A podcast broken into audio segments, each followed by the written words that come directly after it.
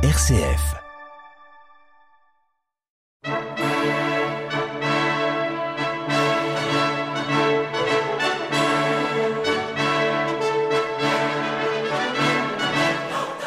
Charpentier ou philosophe, reine ou paysanne, pape ou bergère, ces hommes et ces femmes de toutes les époques et de toutes les nations ont agi pour le bien de l'humanité et pour la plus grande gloire de Dieu. Depuis 2000 ans, au travers de ces vies, une histoire s'écrit, celle de Dieu à l'œuvre dans le monde, celle de Dieu dans l'histoire, une histoire dont un chapitre vous est raconté par Laurent Verpoorten.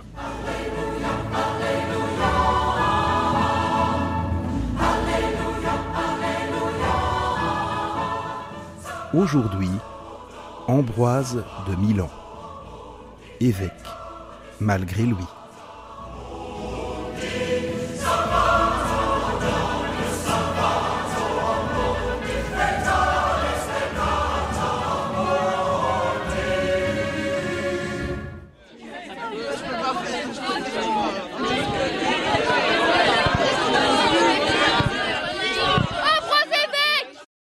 Cri d'une enfant s'élève au-dessus du brouhaha général. Ambroise évêque Ambroise évêque Ambroise évêque Une voix. Deux voix viennent soutenir celle de l'enfant. Rassemblés pour élire un nouvel évêque après la mort du vieil Auxence, qui scande le nom d'Ambroise, le gouverneur de la province venu se joindre à l'assemblée pour tenter de calmer les esprits échauffés.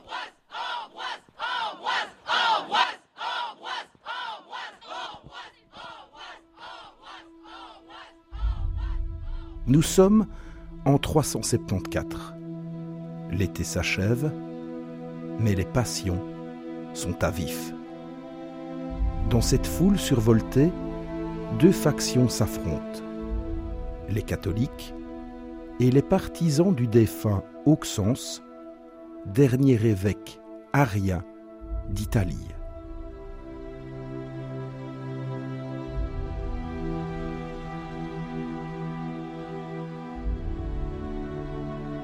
En effet, l'élection du successeur d'Auxence aura des conséquences considérables. En cette seconde moitié du IVe siècle, l'évêque est devenu l'un des personnages les plus importants de la cité. L'enjeu est d'autant plus considérable que Milan est l'une des capitales de l'Empire, la ville où réside l'empereur lorsqu'il séjourne au nord de l'Italie avec sa cour.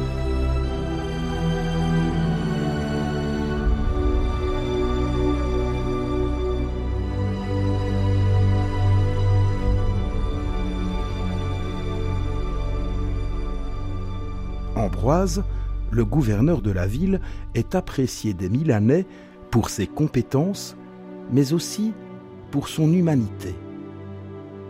Il a toujours refusé de soumettre les accusés à la question, cette torture qui fait alors partie de la procédure judiciaire.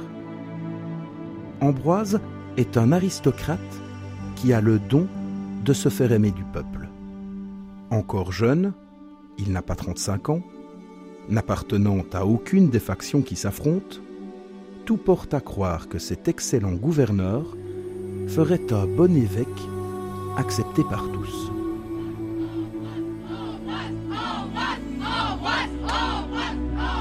Scande la foule. Ambroise est stupéfait. Et pour tout dire, franchement embarrassé il ne souhaite nullement cette charge à laquelle il n'est pas préparé.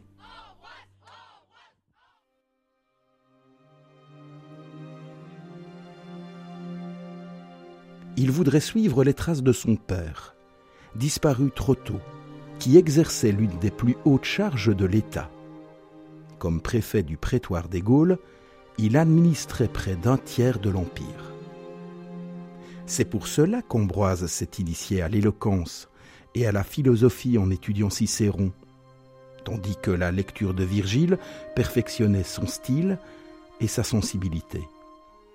C'est pour cela qu'il a quitté Rome pour la capitale de l'Illyrie, Sirmium, afin d'y faire ses débuts d'avocat. Ambroise évêque Ambroise évêque Ambroise évêque les cris redoublent sur la place publique. Ambroise ne sait plus que faire. Ce n'est pas possible, se rassure le jeune gouverneur. Je ne suis même pas baptisé. Ses souvenirs se brouillent. Son enfance à Rome, la prise de voile de sa sœur Marceline, leur prière à la maison. Certes, songe Ambroise. Je crois et suis prêt à tout pour notre Seigneur Jésus-Christ, mais je ne suis pas encore digne de recevoir le baptême. Toutes les réticences d'Ambroise sont vite balayées. En cette fin d'été 374, les chrétiens de Milan veulent faire de lui leur évêque.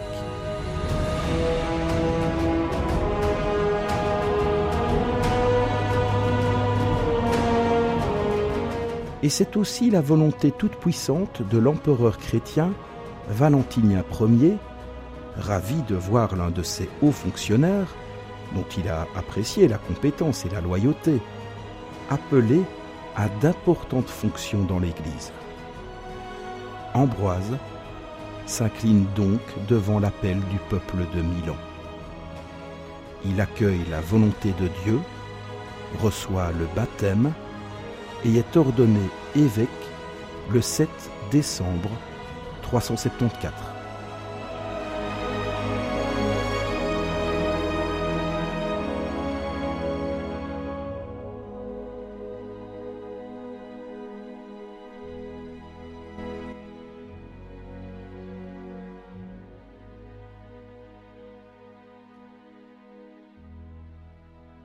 Le nouvel évêque Ambroise prend sa nouvelle charge à cœur. Certes, il travaille, organise, avec le dévouement d'un grand serviteur. Mais Ambroise est plus qu'un excellent haut fonctionnaire. Il ne sert ni des valeurs, ni un État, ni même l'Église. Il est le serviteur du Christ.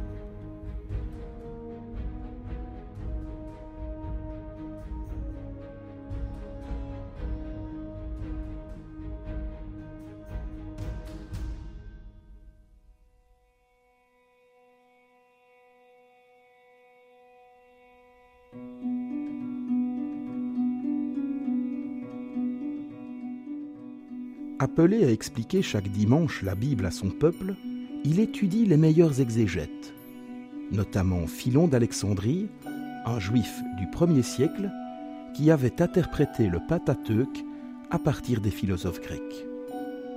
Ce sont des sermons ambitieux, passionnants, inspirants. Et c'est d'ailleurs à leur écoute et à la fréquentation d'Ambroise que saint Augustin trouvera la réponse à sa longue quête de la vérité.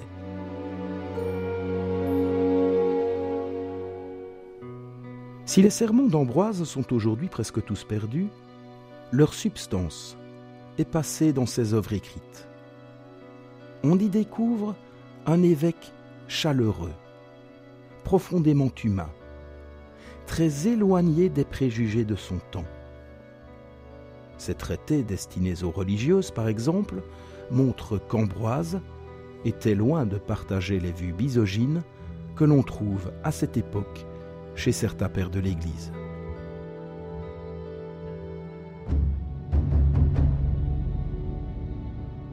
Soucieux de protéger les plus faibles, il dénonce avec vigueur l'extension indéfinie des grands domaines aux dépens des petits paysans endettés.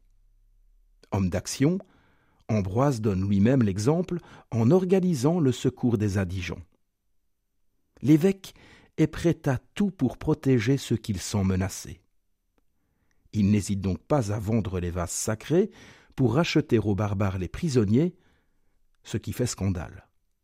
Mais qu'importe Tel est, à ses yeux, l'essentiel.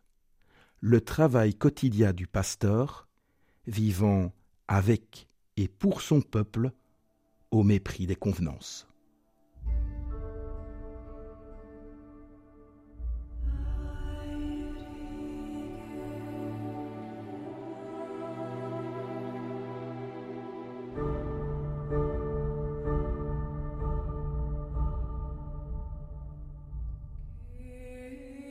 Ambroise n'est pas seulement un évêque préoccupé du sort des plus démunis.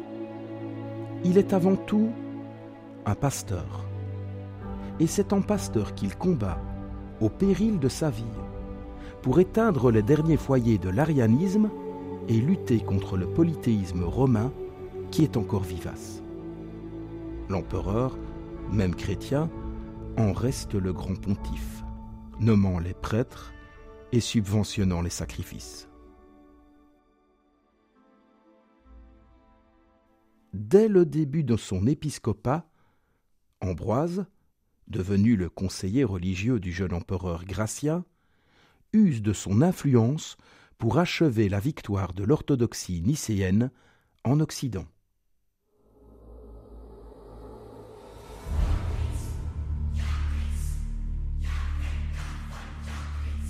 Hélas, Gratien disparaît prématurément en 383 en luttant contre un usurpateur. Les sénateurs païens croient l'heure de la revanche venue. Leur porte-parole, Simac, écrit un noble et émouvant discours qui demande le rétablissement des privilèges du culte ancestral. Ambroise ne se démonte pas et réplique par un mémoire où les arguments de Simac sont réfutés, point par point. Mais Ambroise n'est pas au bout de ses peines. Après la victoire sur les païens, il faut affronter les hérétiques ariens.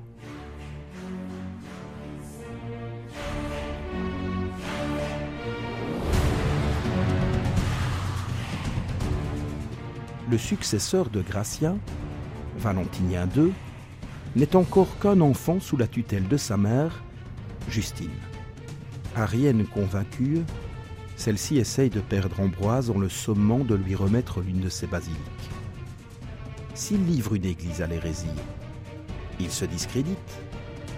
S'il refuse, il se rend coupable de rébellion, crime, passible de mort. Inflexible, Ambroise refuse.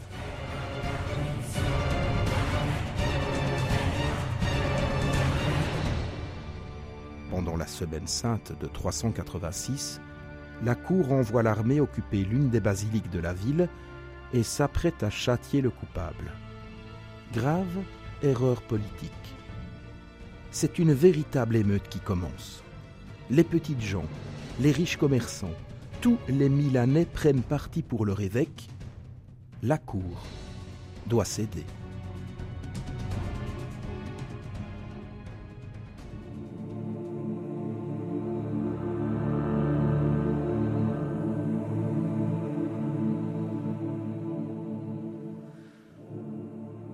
Ambroise poursuit inlassablement son œuvre pastorale, même s'il doit se heurter à l'empereur lui-même. Pendant l'été 390, Théodose fait lâcher les soldats sur la foule de Thessalonique pour réprimer une émeute et venger la mort d'un commandant de l'armée d'Illyrie. Un véritable massacre.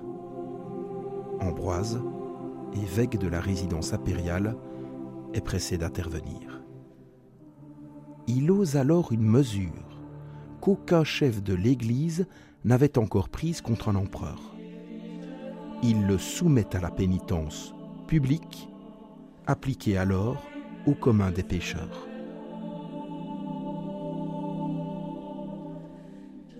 L'empereur retrouve du même coup sa vraie place, non pas au-dessus ou au-delà des fidèles, mais au milieu d'eux. Il fallait une personnalité comme celle d'Ambroise pour oser ainsi affronter l'empereur. Tout au long de sa vie, Ambroise lutte avec toute son énergie contre ceux qui déforment outrageusement les traits du Christ ou nient sa divinité. Au cœur de ce combat, il y a l'amour infini que l'évêque porte au Rédempteur.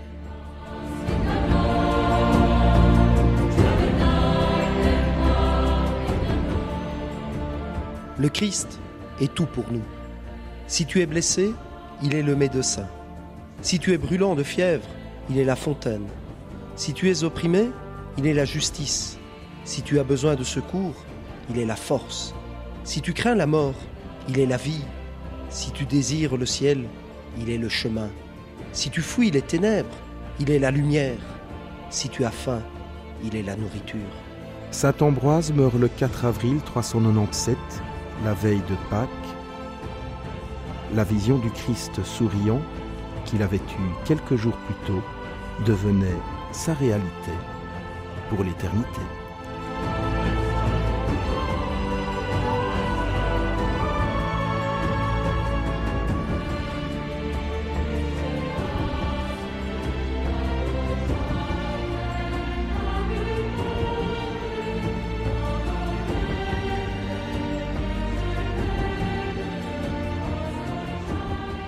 C'était Dieu dans l'histoire consacré aujourd'hui à Saint Ambroise de Milan, qui devint évêque malgré lui en 374. Son intelligence, son caractère et sa foi permirent de renforcer la puissance du pouvoir spirituel face au pouvoir temporel.